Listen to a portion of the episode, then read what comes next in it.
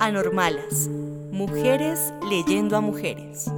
Hola, somos Adriana González, Catherine Villalobos y Nelly Vargas. Una voz, dos voces, tres voces que les dan voz a escritoras de distintos contextos. Nos gusta leer y ahora queremos compartir en voz alta nuestras lecturas favoritas y aquellas que vamos descubriendo. Bienvenidas, bienvenidos y bienvenides a este capítulo de Anormalas.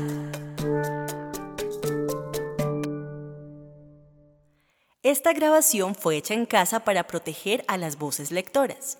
Es posible que escuches algunos ruidos que le dan textura a este ejercicio.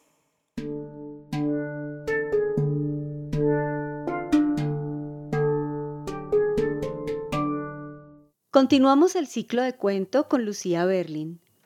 En 2015, 11 años después de su muerte, fue publicado el Manual para Mujeres de la Limpieza, una recopilación de sus mejores 43 cuentos que muestran su vida a través de la verdad y la autoficción. Recepcionista, enfermera, maestra, mujer de la limpieza o niña privilegiada, Lucía comparte de forma sagaz la evaluación que hace de sí y del mundo que la rodea. Hoy leeremos el cuento Buenos y Malos, enmarcado en su estancia en Chile entre 1949 y 1953.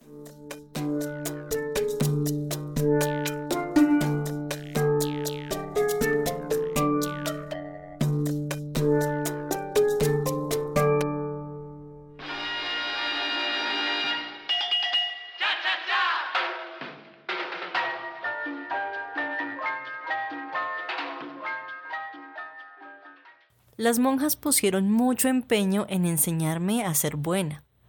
En el instituto fue el turno de la señorita Dawson.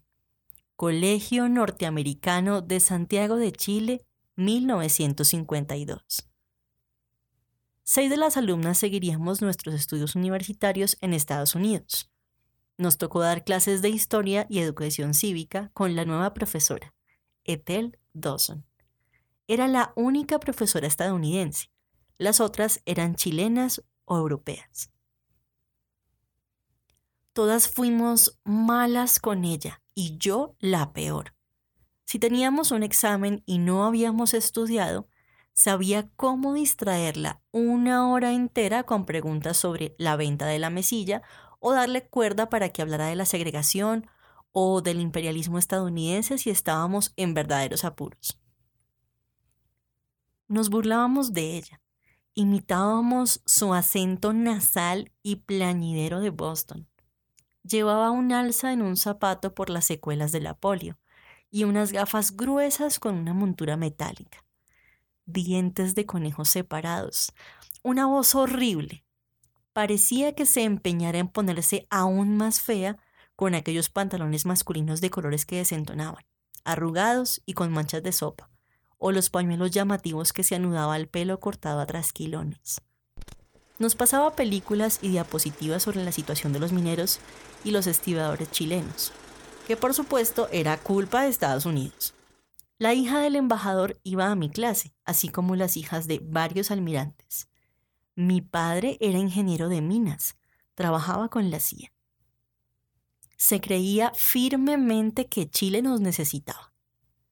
La señorita Dawson pensaba que se estaba ganando a chicas ingenuas e influenciables, cuando en realidad hablaba para mocosas consentidas. Todas teníamos un papá estadounidense rico, guapo y poderoso. Y la señorita Dawson insinuaba que eran unos villanos. Como yo llevaba la voz cantante, era la que más acaparaba su atención. Me retenía después de clase y una vez incluso salió a caminar conmigo por la Rosaleda, quejándose del elitismo del colegio. Perdí la paciencia.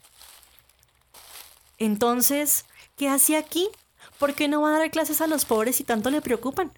¿Por qué mezclarse para nada con cursis como nosotras? Me dijo que solo le habían dado trabajo allí, porque ella enseñaba historia de Estados Unidos.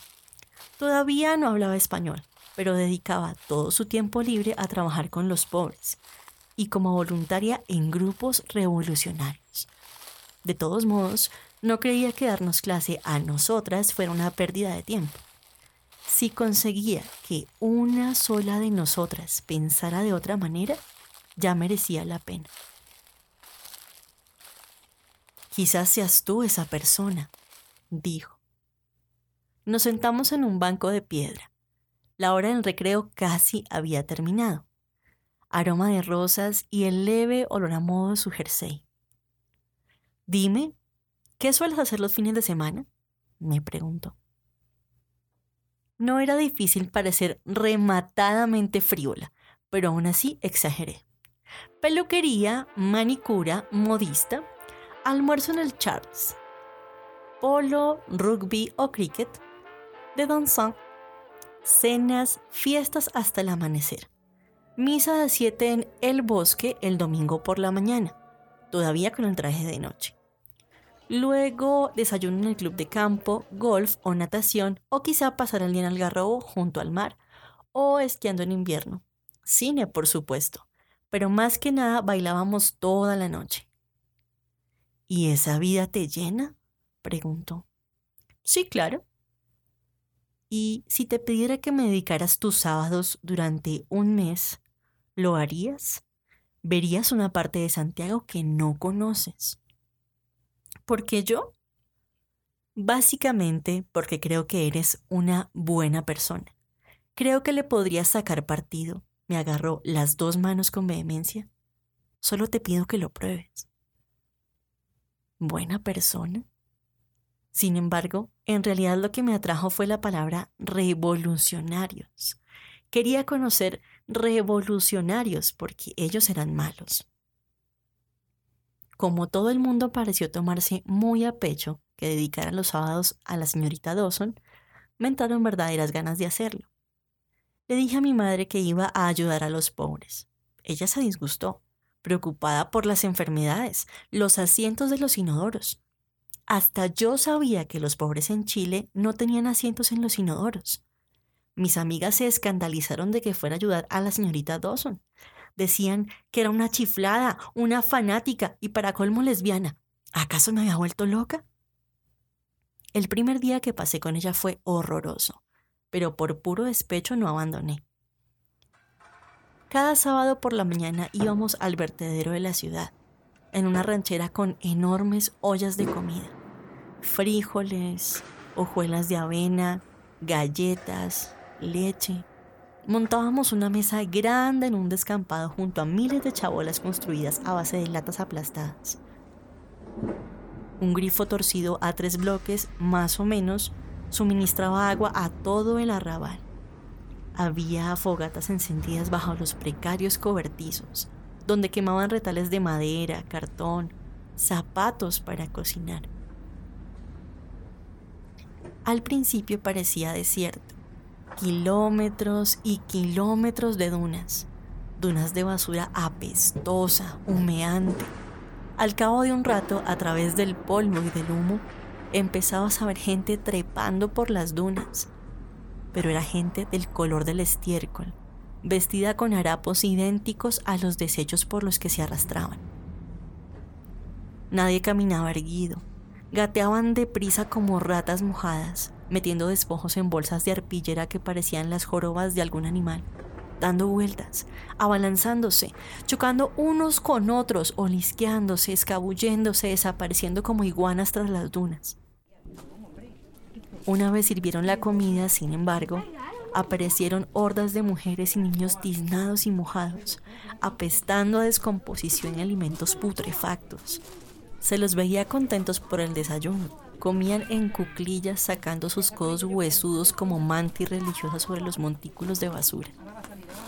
Después de comer, los niños se apañaron a mi alrededor, todavía gateando o tirados en el suelo de tierra, y empezaron a acariciar mis zapatos, a pasarme la mano por las medias. Cuando nos fuimos, la señorita Dawson y sus amigas estaban exultantes, charlando animadamente. Yo me sentía asqueada y abatida. ¿De qué sirve darles de comer una vez por semana? Eso no hace mella en su vida. Necesitan más que galletas una vez a la semana, por el amor de Dios. Cierto, pero hasta que llegara la revolución y todo se compartiera, cualquier ayuda era buena. Necesitan sentir que alguien sabe que existen. Nosotros les decimos que pronto las cosas cambiarán. Esperanza. Se trata de dar esperanza, dijo la señorita Dawson. Almorzamos en un bloque de viviendas al sur de la ciudad, en un sexto piso. Había mucha gente charlando en pequeños grupos. Si bien yo hablaba español, ellos empleaban un caló muy marcado, sin apenas consonantes y me costaba entenderlos. Nos ignoraban, mirándonos con tolerancia burlona o con completo desdén. No oí ninguna conversación revolucionaria, solo los escuché hablar de trabajo, de dinero, chistes oeces. Todos hicimos turnos para comer lentejas, beber chicha, un vino crudo, usando el plato y el vaso de quien ya hubiera terminado. Menos mal no pareces demasiado escrupulosa con la limpieza, me dijo la señorita Dawson radiante. Me crié en pueblos mineros. Había mucho polvo. Sin embargo, las cabañas de los mineros finlandeses y vascos eran bonitas, con flores y velas, vírgenes de rostro dulce, mientras que este lugar era feo, mugriento, con eslóganes mal escritos en las paredes, panfletos comunistas pegados con chicle. Había una fotografía del periódico tachada con sangre donde aparecía mi padre con el ministro de Minas. ¿Eh? exclamé. La señorita Dawson me dio la mano, me acarició. Shh. Aquí estamos a título personal. Por lo que más quieras, no digas quién eres me dijo en inglés. Vamos, Adele, no te sientas incómoda. Para crecer, necesitas hacer frente a todas las realidades de las distintas facetas de tu padre, pero no manchadas de sangre. Precisamente así, es una posibilidad fundada y deberías tomar conciencia, dijo, estrechándome entonces las dos manos. Después del almuerzo me llevó a El Niño Perdido, un orfanato en un viejo edificio de piedra cubierto de hiedra al pie de los Andes. Todos eran huérfanos con algún tipo de problema. Unos eran dementes, otros no tenían piernas o eran sordos, algunos sufrían quemaduras en todo el cuerpo, sin nariz o sin orejas, bebés sifilíticos y mongólicos adolescentes.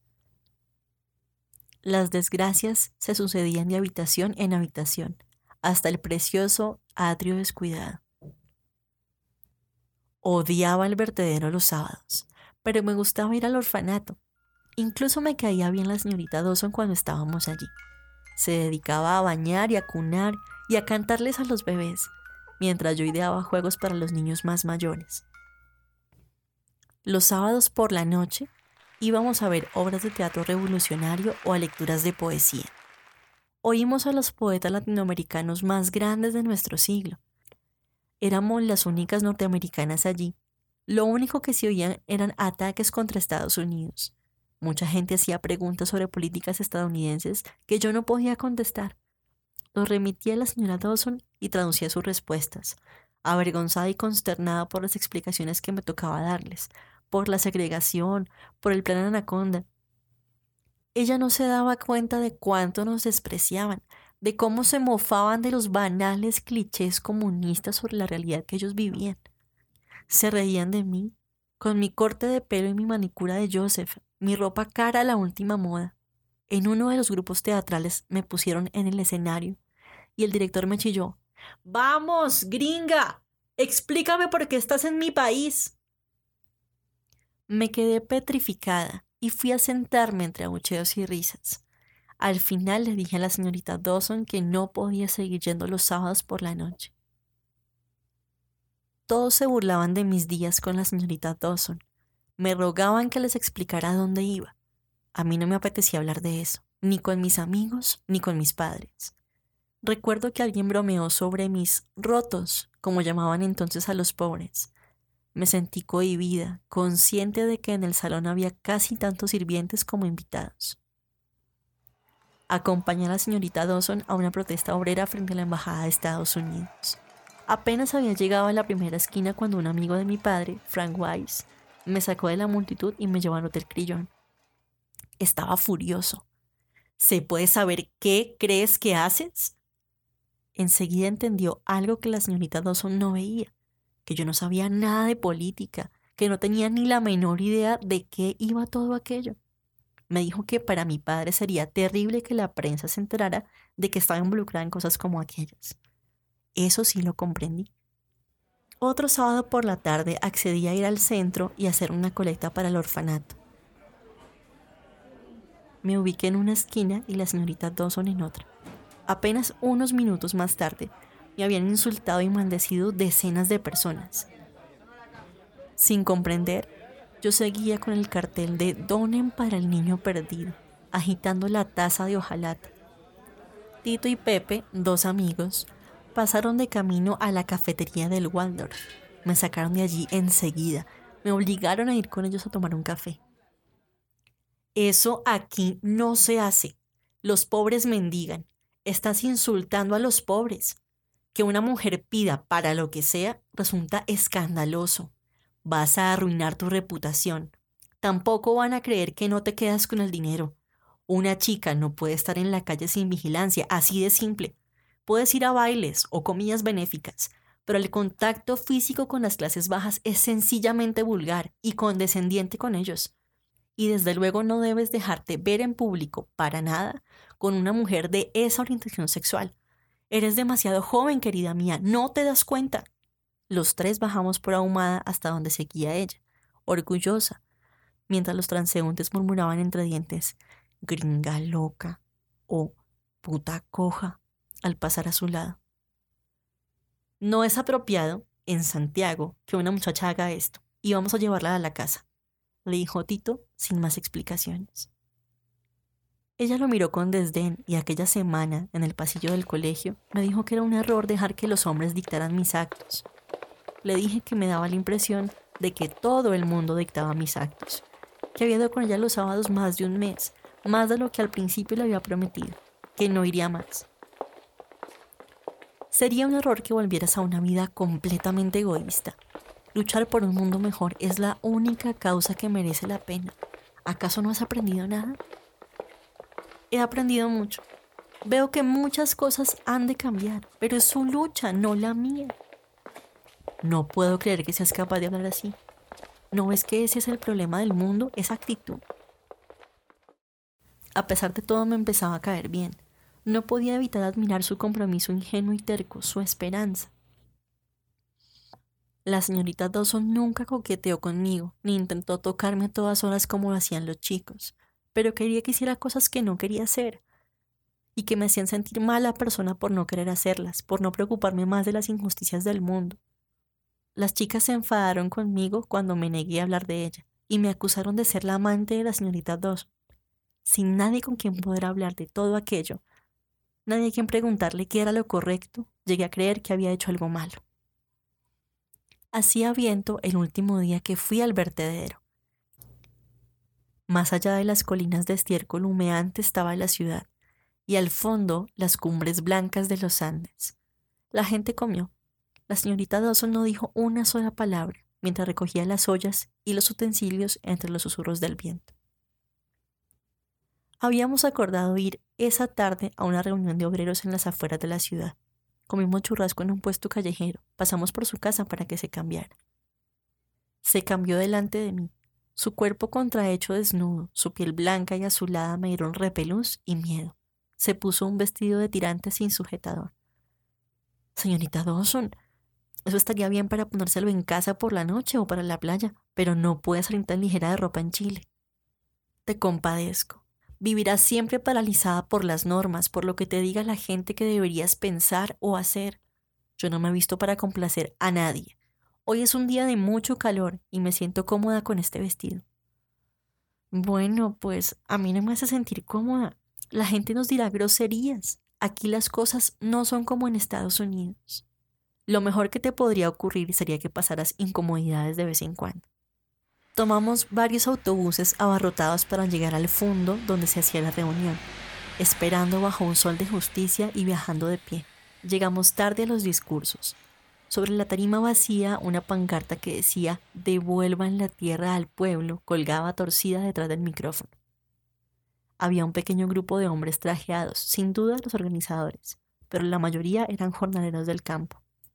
Una pareja bailaba la cueca con desgana al son de una guitarra, ondeando lánguidamente sus pañuelos mientras daban vueltas uno alrededor de otro, en medio de un grupo. La gente se servía vino de unas cubas enormes o hacía cola por un plato de ternera con frijoles. La señorita Dawson me dijo que buscara sitio para las dos en una de las mesas, que ella iría por la comida. Conseguí apretujarme en un hueco al final de una mesa atestada de familias. Nadie hablaba de política, parecían gente del campo que simplemente había ido a comer asado de balde. Todo el mundo estaba muy, muy borracho. Alcanzaba a ver a la señorita charlando en la cola. Ella también tomaba vino, gesticulaba y hablaba muy alto para hacerse entender. ¿No es estupendo? Me preguntó cuando llegó con dos grandes platos de comida. Vamos a presentarnos. Intenta hablar más con la gente. Así es como se aprende y se ayuda. Los dos jornaleros que había a nuestro lado decidieron, entre risotadas, que éramos de otro planeta. Como me temía, miraban con ojos desorbitados los hombros desnudos y la marca de los pezones de la señorita Dawson, sin saber muy bien qué pensar. Me di cuenta de que además de no hablar español, era prácticamente ciega. Visqueaba a través de los gruesos cristales de sus gafas, sonriendo, pero no veía que aquellos hombres se estaban riendo de nosotras, que no les gustábamos quienquiera que fuéramos. ¿Qué hacíamos allí? Tenemos que irnos, le dije pero se limitó a mirarme boquiabierta y achispada.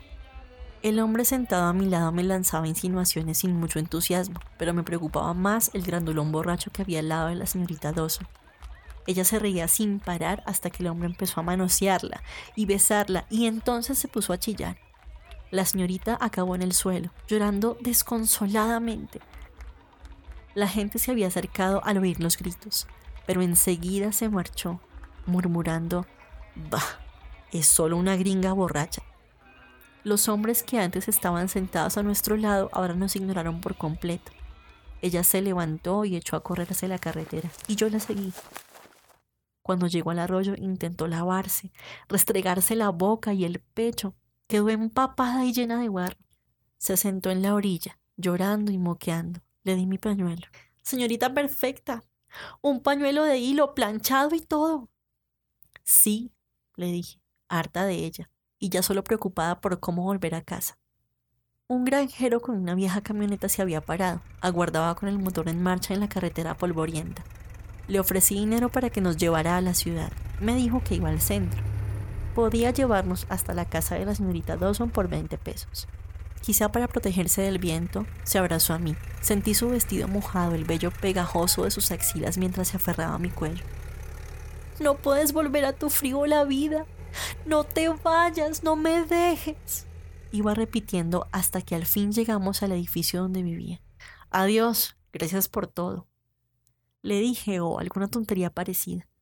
La dejé en la acera mirándome llorosa hasta que mi taxi dobló la esquina. Las sirvientas estaban apoyadas en la verja de mi casa, hablando con el carabinero del barrio. Así que pensé que no habría nadie, pero encontré a mi padre cambiándose para ir a jugar al golf. Has vuelto pronto. ¿Dónde has estado? Me preguntó. He ido de picnic con mi profesora de historia. Ah, sí. ¿Y cómo te llevas con ella? Bien, es comunista. Se me escapó, ni siquiera lo pensé. Había sido un día horrible, estaba harta de la señorita Dawson, pero no hizo falta más. Tres palabras a mi padre. La despidieron ese mismo fin de semana y nunca volvimos a verla. Nadie más supo lo que había pasado. Las otras chicas se alegraron de que se marchara. Desde entonces nos quedaron horas libres entre clase y clase, aunque habríamos de ponernos al día en historia de Estados Unidos cuando llegáramos a la universidad. No había nadie con quien hablar, a quien decirle lo que sentía.